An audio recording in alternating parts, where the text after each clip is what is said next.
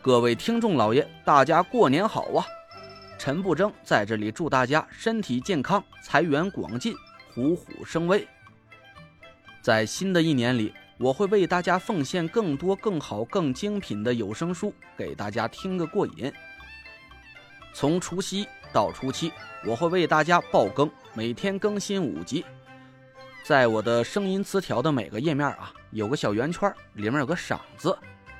各位听众老爷，各位家人，您开心呐，就给我打赏个一块两块不嫌少，十块八块也不嫌多。毕竟啊，咱这书还有很多很多集要去听，而且是一直免费让大家听的，这我也得吃口饭嘛，是不是？谢谢了，各位听众老爷。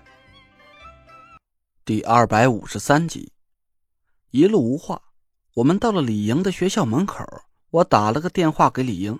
过了没一会儿，他就出现在门口。我探出头招呼他上车。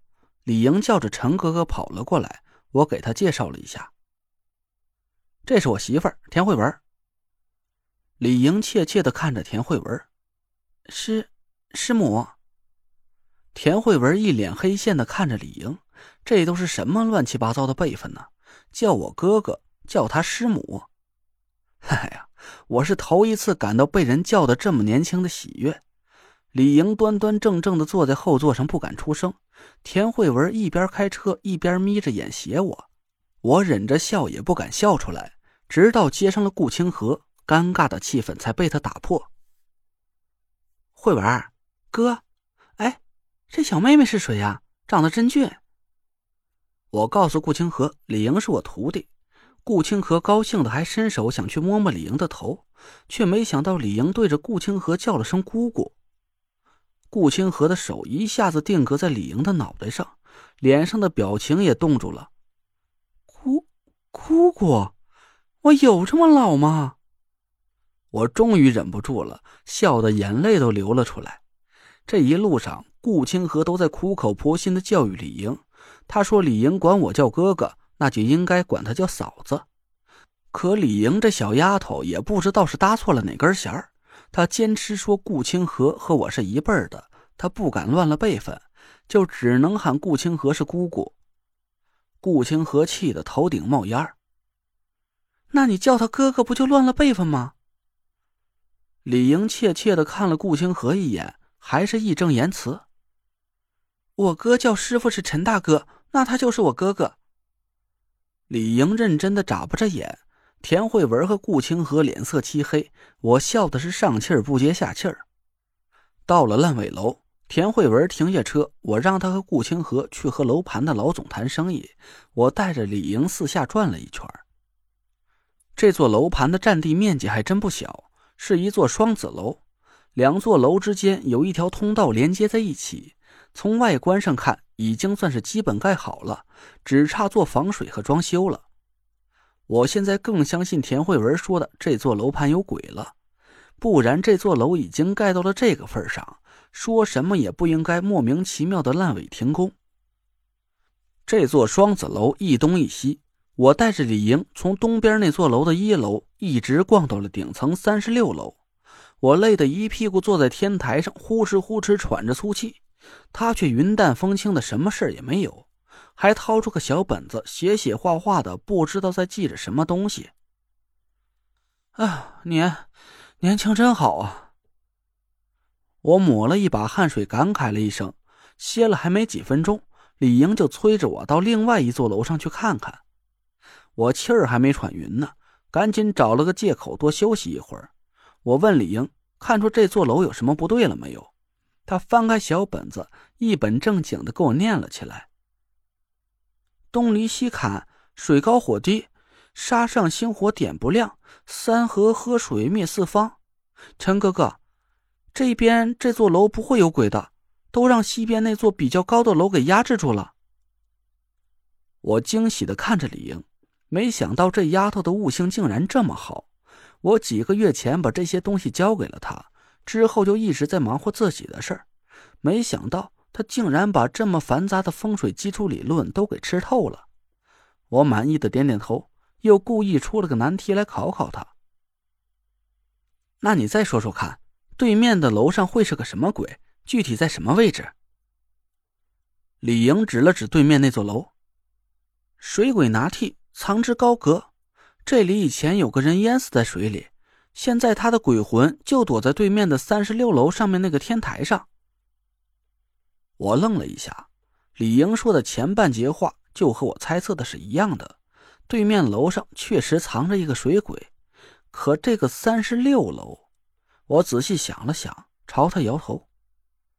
那栋楼从三十二楼往上都比这里地势要高，准确的说法是水鬼藏在三十二到三十六楼这几层之间。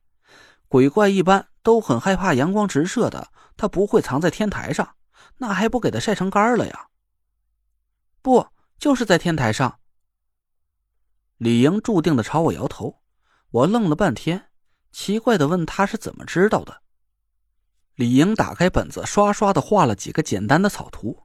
我看了一下，是两栋楼的模样。他画了几条虚线，从我们的位置连接到对面的那座楼上。进来的时候我就注意过了，两栋楼之间的距离大概是四十米左右，大于四十能形成鬼怪作祟的因数分别是四十一、四十三、四十七、五十三、五十九等等。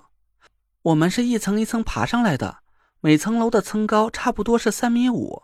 那已知直角三角形的底边为四十米，直角边的高度可能是零点九、一点五七、二点四六、三点四七、四点三三等等。这其中最接近三点五的倍数的就是三点四七米，对应的楼层是对面的三十六楼，但数据上还差了一点点所以我判断水鬼。应该是藏在三十六楼上面的天台上，我算的不会有错的。我听的是一愣一愣的，赶紧打断了他：“哎，不是，你等等等等，你说的这是什么东西？我没教过你这些啊。”李英笑了：“我就是根据你教给我的风水理论，结合了一些简单的数学公式和运算法则。你不是说过吗？只要是符合因数的基础。”就有可能是鬼怪作祟的地方。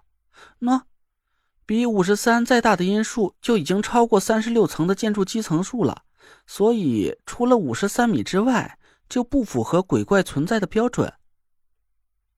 我承认，李莹说的话我一句也没听懂。我是不知道他怎么想起来把风水术和数学结合在一起去运算鬼怪存在的方位的。不过他说的头头是道。我这个数学从来就没及格过的学渣，竟然无力反驳。我捡起一块石头，翻着白眼在地上划拉了半天。李莹看着我笑了起来。这里不对，是用这条线的长度平方减去这条线的平方，然后再把拆开二次方根。陈哥哥，你没学过数学吗？我干笑了一声。我我是文科生。我也是文科生啊，我说的这个公式是初中就学过的了。我终于知道田慧文和顾清河为什么不喜欢李莹了，这丫头片子较起真来呀，是真够气人的。啊，行了，不说这个了，走，咱去对面楼上看看。我赶紧结束了这个尴尬的话题，带着李莹到了对面那栋楼往上爬去。上了三十二楼之后，我越来越确信李莹的话是对的。每往上多爬一层，我就能越来越清晰的感受到一股冰冷的寒意。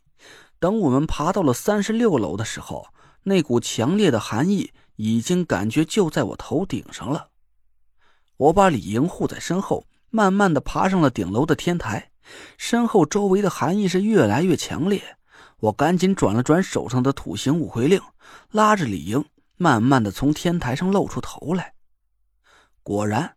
就和李英说的一模一样，天台的一角有一座很小的屋子，看起来像是一个杂物间我凝神朝那边看去，只见一道浓郁的黑气笼罩在杂物间的周围。